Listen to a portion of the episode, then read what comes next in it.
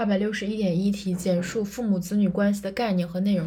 这道题运用的背诵方法是内在逻辑的方法。首先来看一下概念，父母子女关系又称为亲子关系，是指父母与子女之间的权利和义务关系，非常简单。然后它有六点，第一是一二是父母对子女，父母对子女有抚养义务，父母有教育保护未成年子女的权利和义务，教育保护的权利和义务和抚养的义务。然后三四是子女对父母，子女对父父母有赡养扶助的义务。子女有不得干涉父母婚姻的义务，一是赡养扶助，二是婚姻。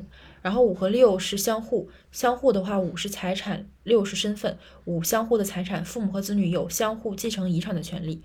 财呃身份，父母或成年子女对亲子关系有请求确认或请求否认的权利。所以一二父母对子女，一是抚养，二是教育和保护的权利和义务。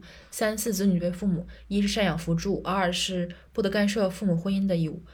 然后五六是相互，一五是相互的财产，即父母和子女之间有相互的继承财产的权利；六是相互的身份，即父母和或者成年成年子女对亲子身份有请求确认和否认的权利。